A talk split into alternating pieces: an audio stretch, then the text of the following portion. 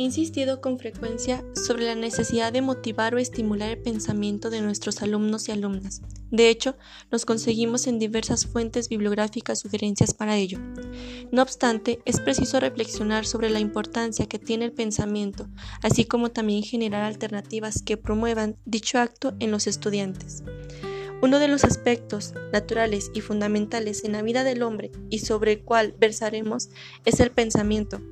Más aún orientando la cuestión al propósito de este podcast, una pregunta muy importante. ¿Qué estrategias proporcionamos a los alumnos que los conduzcan a pensar?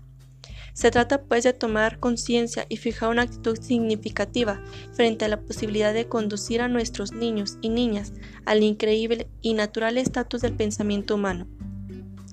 En este podcast hablaré sobre tres estrategias de mediación pedagógica, las cuales son elaboración de inferencias, analogías y esquemas. Dirigido por su servidora Yanitzia La Rentería, estudiante de la maestría en educación. Comencemos.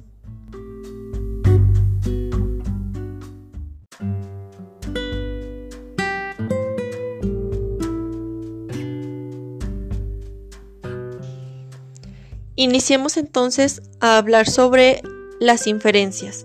Existen diversos factores que intervienen en la elaboración de inferencias. Entre estos se encuentran el conocimiento previo, los esquemas, la estructura del texto y las estrategias de lectura.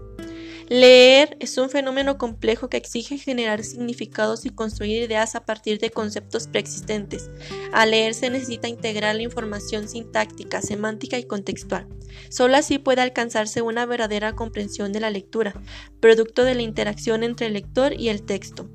Por lo expuesto anteriormente, comprender es construir puentes entre lo nuevo y lo conocido. Por tal razón es un proceso activo, pues no se limita a retener literalmente lo leído, sino que requiere de la elaboración de muchas inferencias. Pero, ¿qué son las inferencias? Estas son estrategias de elaboración verbal que permiten recuperar y organizar la información de un texto para vincularla al conocimiento previo. Son parte esencial del proceso de comprensión porque trabajan significativamente en el establecimiento de conexiones lógicas entre la información proporcionada por el texto y la que posee el lector. Ellas permiten darle sentido a las palabras, unir proposiciones y frases y aportar la información ausente en el texto.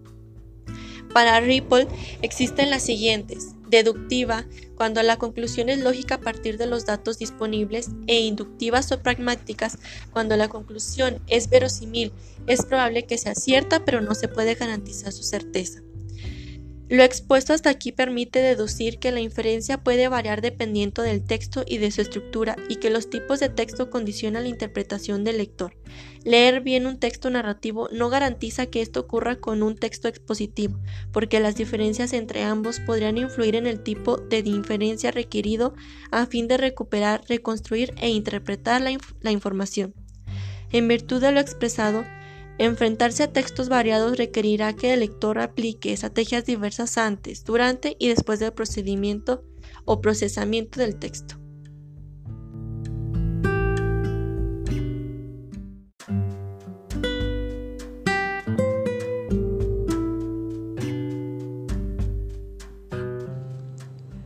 Para continuar con este podcast, ahora analizaremos lo que son las analogías. Las analogías se encuentran entre las herramientas más utilizadas en la enseñanza. Con frecuencia, tanto los docentes como los autores de libros del texto utilizan analogías para explicar contenidos científicos y facilitar el proceso de aprendizaje de nuevos conceptos de una manera comprensible para los alumnos. La analogía es una actividad cuya finalidad es apoyar la creación de aprendizajes nuevos mediante el énfasis en las similitudes de dos objetos o situaciones uno ya conocido por el alumno y el segundo aún desconocido por el alumno. La analogía es una creación y por lo tanto implica un proceso que se puede desarrollar en diversas instancias o fases. Una primera fase que es la preactiva, de incubación de ideas, diseño y planificación, preparación de materiales, investigación de la temática. La segunda, que sería la interactiva, que es la fase de implementación y de interacción, de los procesos de andamiaje que puede desarrollar el docente y del descubrimiento facilitador del diálogo, y una fase posactiva de la autoevaluación, de revisión y de reajustes. Existen diferentes clases de analogías Entre ellas existen dos, las cuales son las simétricas y las asimétricas. Las simétricas son el orden de los componentes de la base puede ser liberadamente intercambiable, puesto que ambos miembros de la relación son equivalentes entre sí. Un ejemplo de estas analogías es sueño es dormir como hambre es comer. La analogía asimétrica es el orden que impone la relación a los términos componentes de la base debe respetarse en la respuesta correcta. Un ejemplo de esto es bueno es a malo, como apto es a incapaz. Estos son solo algunos ejemplos sobre analogías. Como conclusión sobre estas, son de gran importancia, ya que una analogía permite la deducción de un término desconocido a partir del análisis de la relación que se establece entre dos términos desconocidos. La analogía posibilita una vía inductiva de argumentar. Continuamos con los esquemas. Estas son representaciones gráficas o simbólicas de conceptos, ideas o términos que a menudo abstractos relacionados entre sí generan una figura simbólica. Los esquemas se caracterizan por ser dinámicos y por su gran utilidad para organizar cantidades grandes de información y de conceptos. Muestran las relaciones que existen entre las representaciones gráficas de conceptos. En esa mezcolanza, uno fácilmente puede encontrar las ideas principales, las secundarias y los datos más importantes. Dentro de las características principales que encuentra Peña podemos encontrar las siguientes. Utilizar el menor número de palabras posibles, utilizar palabras claves o frases cortas, tomar en cuenta los títulos y subtítulos de la información que se necesita para elaborar el esquema. El inicio del esquema debe ser lo suficientemente amplio. Mientras menos palabras se utilicen, más claridad.